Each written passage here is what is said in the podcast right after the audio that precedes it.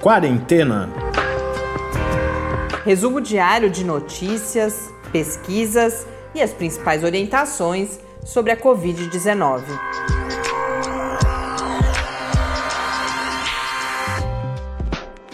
Quarentena, dia 122.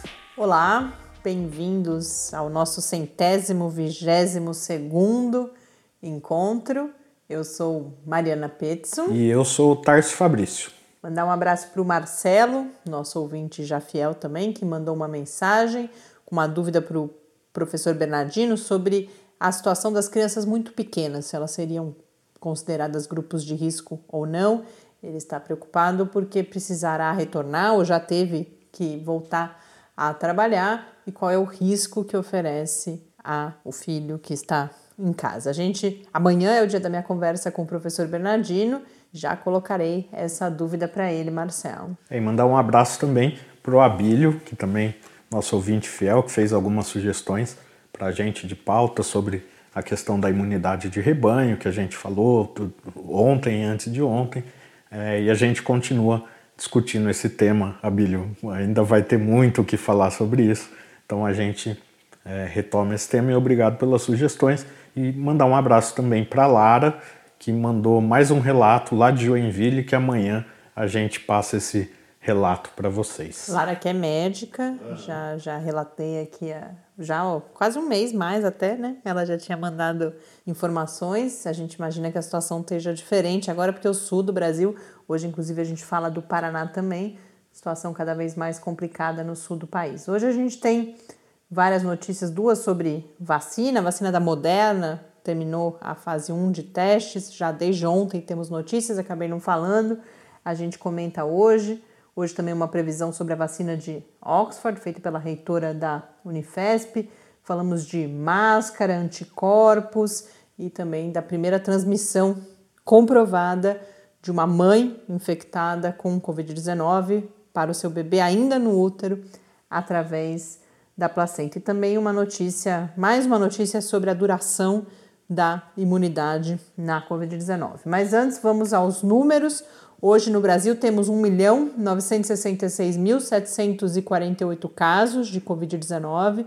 Então amanhã, muito provavelmente, ultrapassaremos, amanhã ou depois, a marca dos 2 milhões de casos já de Covid-19, com 75.366 mortes isso levando a um número de 1.233 pessoas mortas registradas, com as suas mortes registradas nas últimas 24 horas por Covid-19 aqui no Brasil. Então, só relembrando, faz muitas semanas que nós estamos nesse patamar das 1.200. Ontem eu registrei um certo espanto, ontem foram 1.300 mas alguns especialistas previam que estaríamos num platô, mas um platô muito alto, 1.300, 1.200 pessoas por dia, é muita gente morrendo já há muitas semanas pela Covid-19 aqui no Brasil. No mundo, segundo a Organização Mundial da Saúde, são 13 milhões 150 mil 645 casos. Na John Hopkins, 13 milhões 405 mil 694 casos, com 580 mil 552 mortes.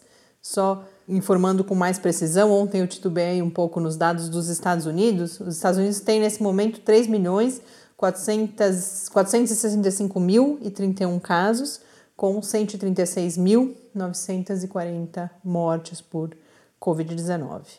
E registrar que estamos completando dois meses aqui no Brasil, no meio dessa pandemia, dois meses de quatro, sem um titular no Ministério da Saúde. Então, uma situação realmente inacreditável. Fazendo um giro pelo Brasil, a gente vê a história de certa, até falando desse cenário todo tão complicado aqui no nosso país, a gente vê se repetir toda a discussão sobre a SRAG, que é a Síndrome Respiratória Aguda Grave. Agora no Paraná, uma notícia, um, um comentário, né, uma reportagem mesmo no É o País, levanta essa preocupação de médicos no Paraná com a subnotificação, porque nós tivemos um aumento entre março e maio, não um aumento entre março e maio, mas o período entre março e maio de 2020, comparado com o mesmo período de 2019, um aumento nos óbitos por síndrome respiratória aguda grave não especificada de 314%. Então passamos de 201 óbitos para 833, o que aponta na direção da subnotificação. Nós tivemos a oportunidade de conversar na última live que a gente fez com o pesquisador Léo Bastos, que é da Fiocruz e que trabalha bastante com esses dados de síndrome respiratória aguda grave, e ele deixou bem claro para a gente que a SRAG é um conjunto de sintomas, é uma estratégia de vigilância em saúde, um conjunto de sintomas respiratórios que depois podem se revelar, como, por exemplo, uma gripe uh, agravada, né? Porque não é, um, não é qualquer caso que entra, justamente o nome fala, síndrome respiratória aguda grave. Mas esse aumento nesse momento só pode ser explicado por casos de Covid-19. No Paraná, ontem nós tínhamos 42.058 casos de Covid-19, com 1.028 mortes. Nessa matéria, uma outra preocupação, além de vários motivos para a subnotificação, está a questão do falso negativo. Toda a discussão que a gente já fez aqui, que o PCR, quando aplicado no momento errado, a chance que você tem de ter um falso negativo. Então, vários casos lá, por exemplo, de pessoas que foram testadas uma, duas, três vezes até ter o diagnóstico positivo. E a situação das UTIs no estado é de 73% de lotação, UTIs dedicadas a pacientes com Covid-19, e na capital Curitiba esse número é bem mais preocupante, 95% de lotação. A gente traz uma notícia aqui de São Paulo também sobre uma pesquisa, porque o pessoal da Ação Covid que é um grupo de pesquisadores da Universidade Federal do ABC, mas junto com parceiros de várias outras instituições, falaram conosco, não com quarentena, com Clique Ciência, que é um outro, nosso outro canal no Twitter, do Lab, que sempre divulgamos as pesquisas já há, há anos no Twitter. Eles marcaram a gente para contar dessa pesquisa, que é uma pesquisa de modelagem, de simulação, sobre a taxa de isolamento necessária na cidade de São Paulo para que haja o controle da epidemia. Mas o que é interessante é que eu, eles vão mostrar que, dependendo da região da cidade, essa taxa é diferente. E por quê? Nós estamos falando, na verdade, quando falamos sobre essa pesquisa, sobre desigualdades na exposição e na vulnerabilidade das pessoas, porque aqui especificamente eles estão falando em redução de número de óbitos, não necessariamente de infecções. É o isolamento buscando reduzir a infecção, mas também, principalmente, reduzir o óbito. E por que isso? Porque o óbito depende, muitas vezes, é claro que depende de características de cada pessoa, mas depende do acesso que ela tem a serviços de saúde e outros aspectos de infraestrutura urbana. Então, para fazer esse simulador, inclusive, eles criaram um índice próprio, porque eles vão destacar que há dois fatores envolvidos nessa modelagem, nessa simulação toda que eles fizeram e, portanto, em fatores de risco para infecção e óbito. Um é a questão da, da densidade populacional, porque isso vai definir como as pessoas, inclusive, as suas condições de moradia, a frequência de encontro entre pessoas, mas também algo que eles chamam de chance de transmissão, que é algo que eles fizeram pela composição de dois indicadores. Um é o IDH, que já é famoso, conhecido, o Índice de Desenvolvimento Humano, mas que eles colocam como insuficiente para caracterizar de fato as condições dos bairros na cidade. Uhum. Que a gente tem, por exemplo, IDHs altos na média para a cidade de São Paulo, mas que claramente não refletem a condição, principalmente nos bairros periféricos. E por causa e, disso e eles outras criaram... questões também, né? Às vezes você, você tem dois bairros com IDH muito parecido, mas a estrutura urbana é muito diferente, o adensamento populacional é diferente, e é isso que eles tentam, é, de certa forma, corrigir né, com esse outro índice. É, que eles, eles criaram um índice que eles chamaram de Índice de Proteção ao Coronavírus, IPC, em que eles vão colocar variáveis relacionadas justamente ao entorno do local onde a pessoa vive, a, o que eles chamam de infraestrutura social. E com isso concluem, por exemplo, que para Sapopemba, que é um bairro na zona leste de São Paulo, um dos 14 bairros mais afetados pela Covid-19 na, na cidade, esse isolamento teria de ser de 87% para que houvesse a redução significativa no número de óbitos. Na notícia que eu compartilho com vocês lá no Quarentena News, há um link. É possível fazer alguns exercícios nesse simulador, mas os pesquisadores alertam que a ferramenta que eles usaram é uma ferramenta bem mais potente do que essa que está disponível lá publicamente. Não porque eles não querem disponibilizar publicamente, mas para você usar essa outra ferramenta você precisa de alguns conhecimentos. Mas para quem quiser entender um pouco o que acontece, tem esse simulador público disponível. E eu acho que o mais importante que vem dessa notícia, dessa ferramenta, é uma pesquisa, é menos de falar da, dessa taxa de isolamento, porque a gente sabe que isso não voltará mas mostrar justamente as desigualdades que existem.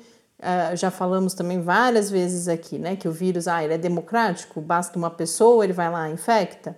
Ok, isso olhando para o vírus talvez seja verdade, mas a gente sabe que não são todas as pessoas que estão, de um lado, igualmente expostas e também que tem fatores de risco associados a toda a sua trajetória de vida, a qualidade do serviço de saúde a qual tem acesso.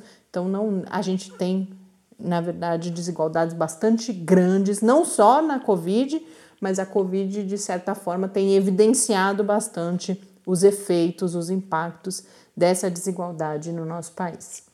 Tarso tem uma notícia de São Paulo também, do INCOR. É o Instituto do Coração de São Paulo, ele vai receber a partir de amanhã já 10 unidades do ventilador pulmonar emergencial. Esse equipamento que a gente já falou aqui bem no começo da quarentena, ele foi criado por um grupo de engenheiros da, da Poli, da, da Escola Politécnica da Universidade de São Paulo, em parceria com a Faculdade de Medicina também da USP. O respirador ele pode ser fabricado em duas horas e custará entre 5 mil e 10 mil reais. Em comparação né, com os aparelhos comerciais mais baratos, que custam cerca de 250 mil reais, então é uma diferença bem grande e por enquanto a capacidade de produção é de cerca de 10 respiradores por dia. E na Itália? Fazia tempo que a gente não falava da Itália aqui, né? E a notícia que vem de lá é que os parentes de vítimas da Covid-19 no país iniciaram um movimento de denúncia dos governantes locais à justiça por negligência durante a crise do novo coronavírus. Um grupo que já conta com mais de 60 mil integrantes formalizou já 150 queixas ao Ministério Público de Bergamo, cidade localizada no norte da Itália. Os familiares defendem que os locais onde o vírus circulava deveriam ter sido isolados mais cedo pelas autoridades.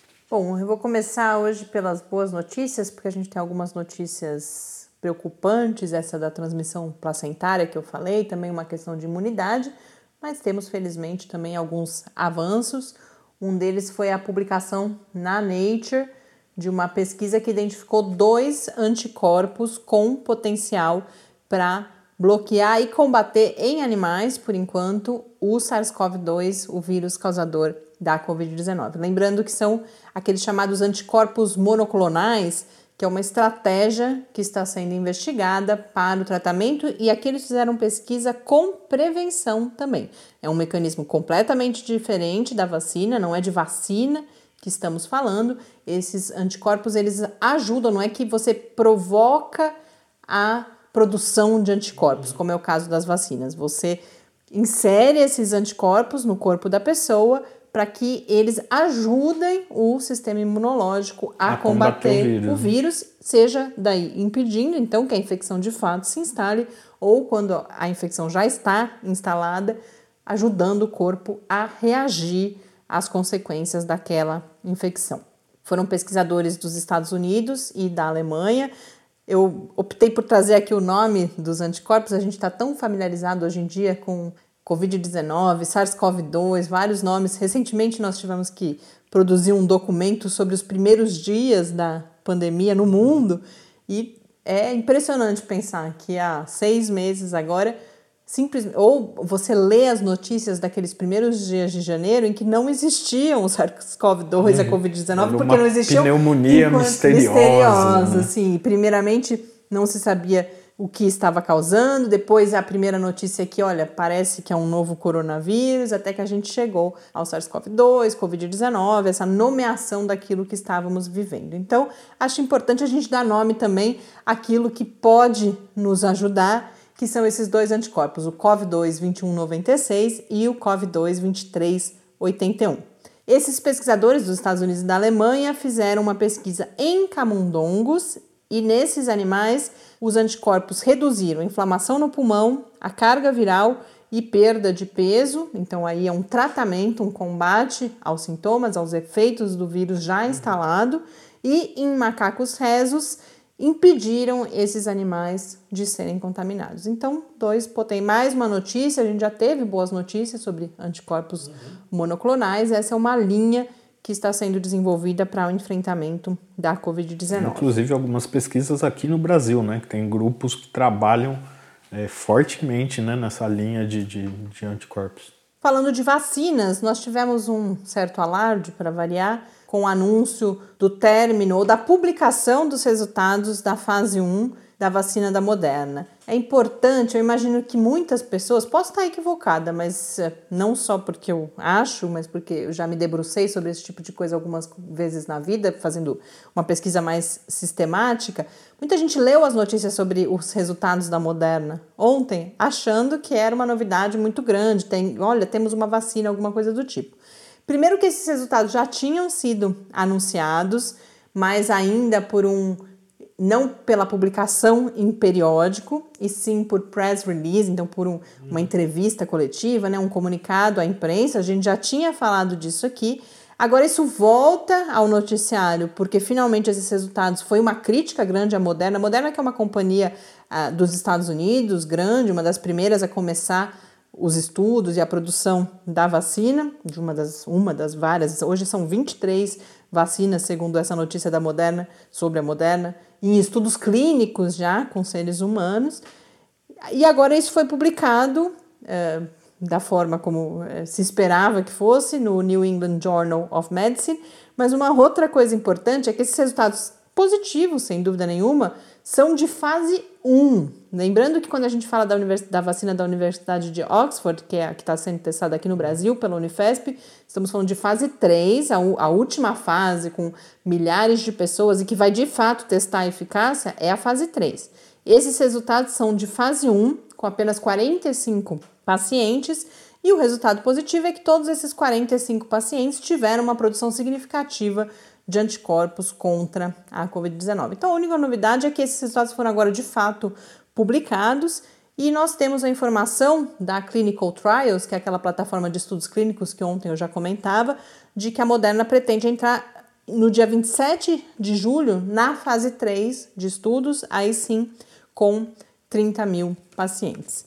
E a Unifesp, a reitora da Unifesp, deu uma entrevista, a, mais uma notícia sobre vacina rapidinho, à Globo News, falando que a expectativa é que a vacina da Universidade de Oxford possa estar registrada em junho de 2021, daqui a 12 meses. Então, lembrando que a Universidade de Oxford inicialmente falou numa vacina disponível em outubro desse ano, e talvez isso nem seja um recuo, mas mostra que depois, inclusive, que nós tivermos os resultados positivos, tudo bem, ainda é muito otimista. A maior parte dos especialistas acha que isso não vai acontecer em outubro, mas vamos supor que Oxford e a AstraZeneca, né, que é a indústria farmacêutica associada, estejam corretas em achar que os testes podem dar resultado até outubro.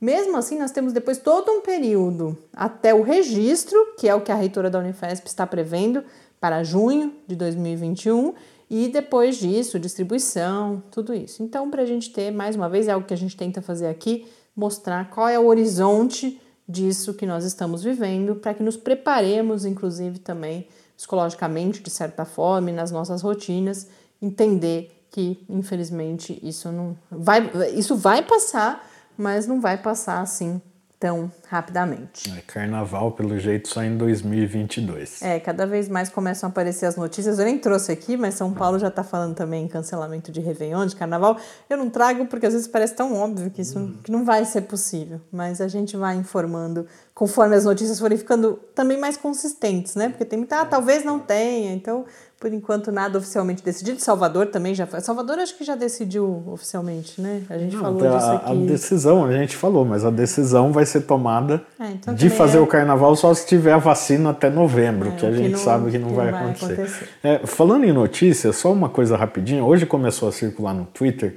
é, tinha uma, uma matéria no, no The Guardian e outros meios de comunicação estrangeiros falavam da história dos problemas de contaminação nos frigoríficos brasileiros.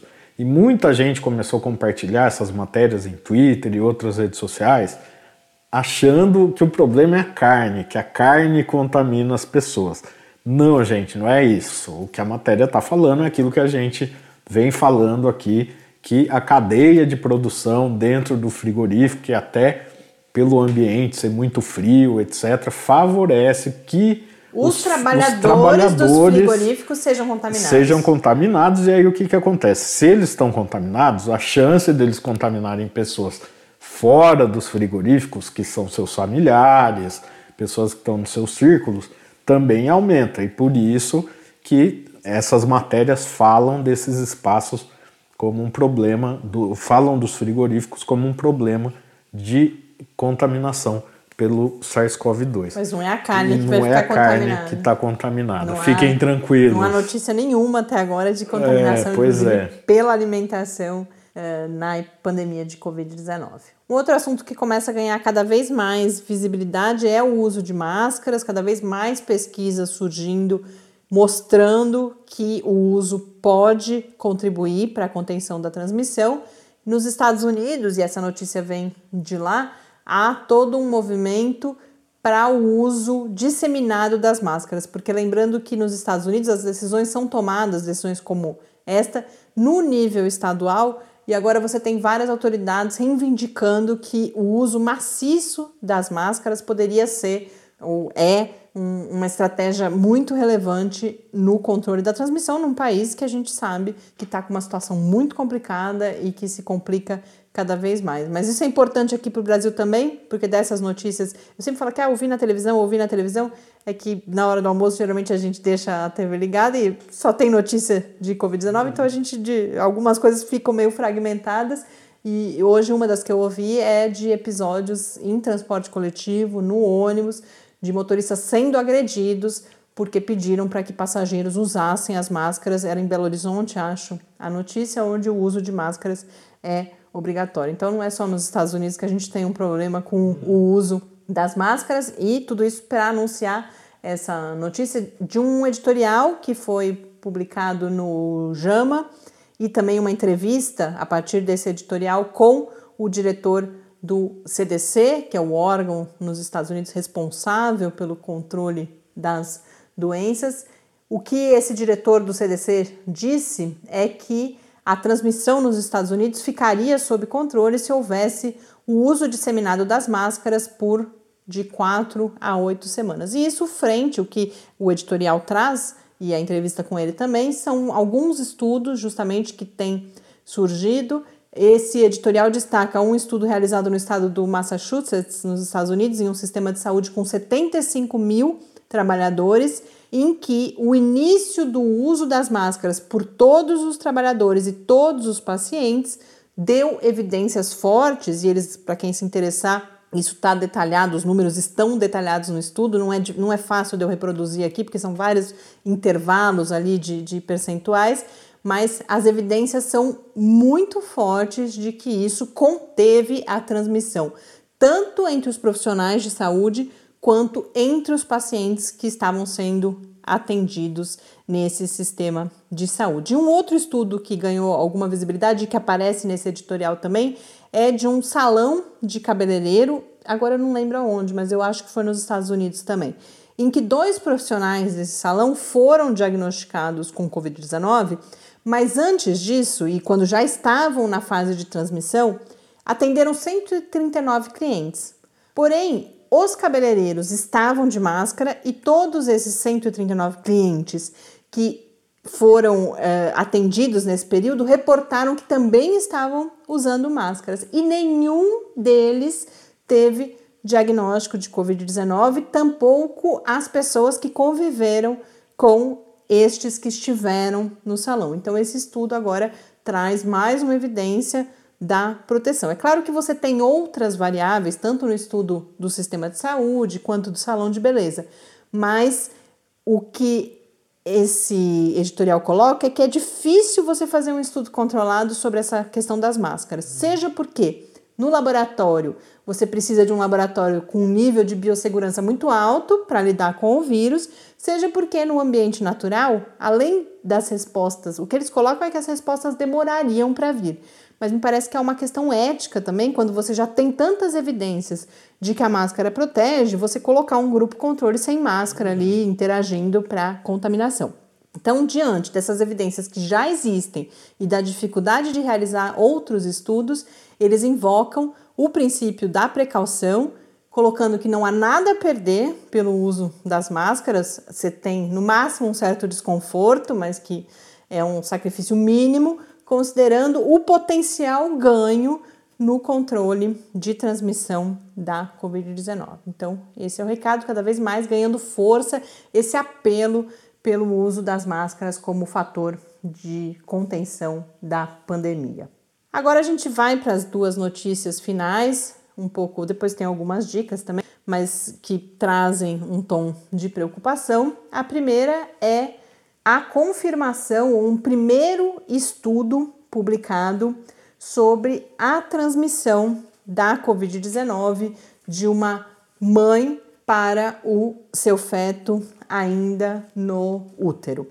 Essa notícia foi publicada, esse estudo, né, um registro de caso de médicos franceses, foi algo que foi constatado num hospital francês e foi publicado na revista Nature Communications. Esse bebê nasceu aos oito meses por uma cesárea de emergência, precisou ficar no hospital por 18 dias, teve alguns sintomas, algumas sequelas, mas acabou se recuperando. Mas foi, embora existam outras evidências de transmissão placentária, esse foi o primeiro que controlou vários, fez vários exames ali desde o momento do parto e conseguiu comprovar que de fato o que aconteceu foi que o vírus da mãe se instalou na placenta, teve ali uma replicação, causou uma inflamação e aí contaminou esse bebê ainda antes do nascimento, porque o que a gente já tinha também eram relatos de contaminação no momento do parto.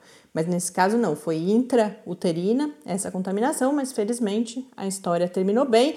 Os autores colocam, olha, é raro, não é nada para se desesperar, mas isso evidencia mais ainda a importância de se tomar todos os cuidados sempre e muito especialmente as mulheres grávidas para que não haja essa contaminação dos seus bebês.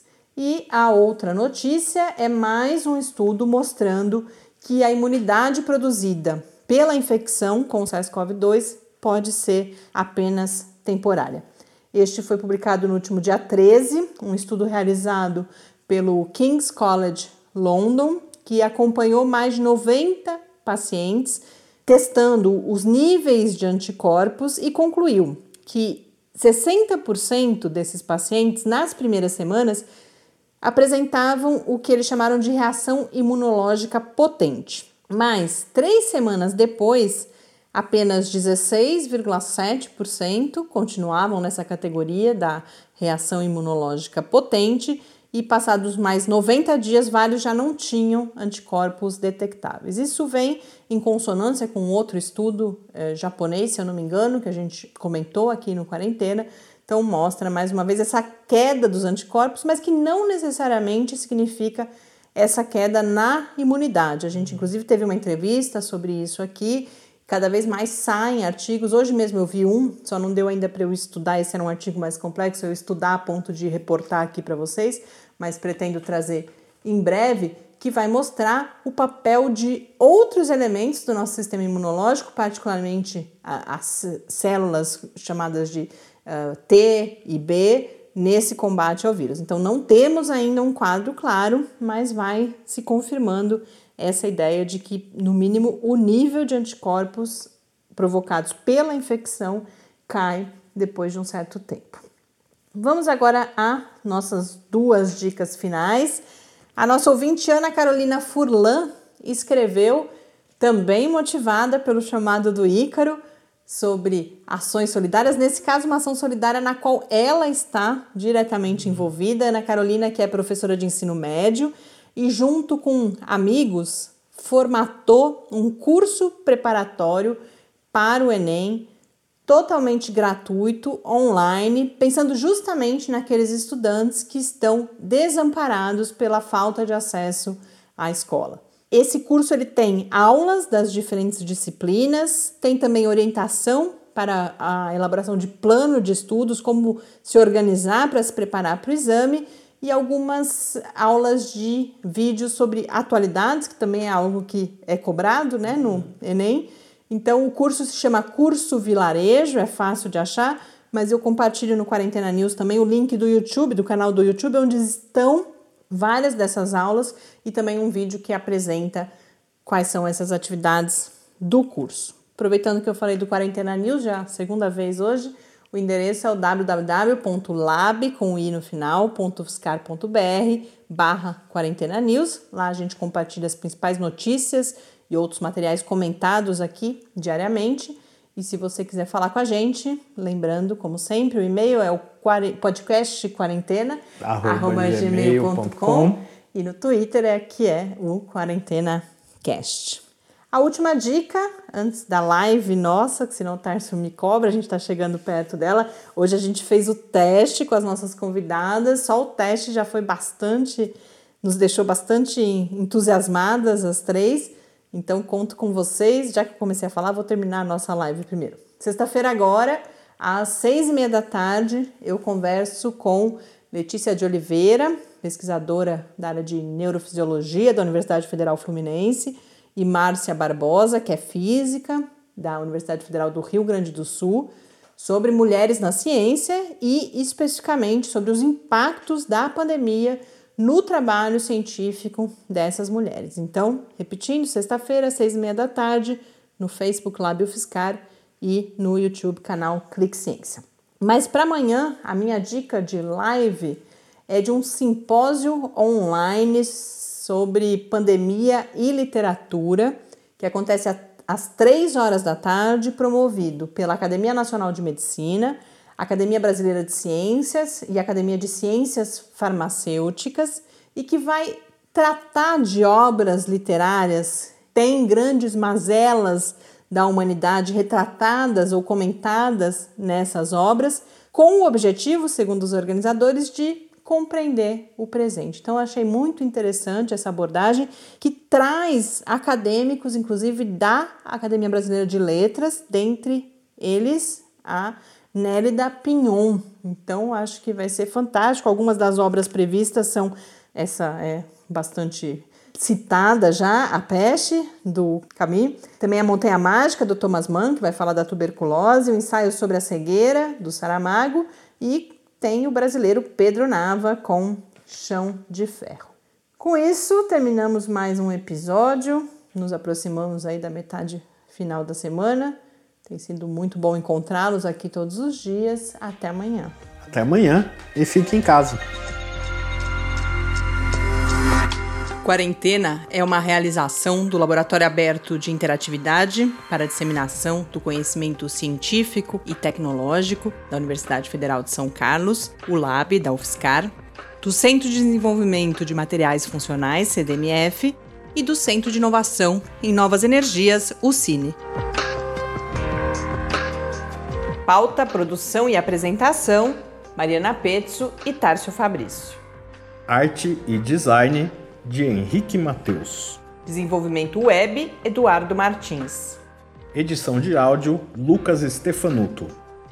Apoio: Fundação de Amparo à Pesquisa do Estado de São Paulo.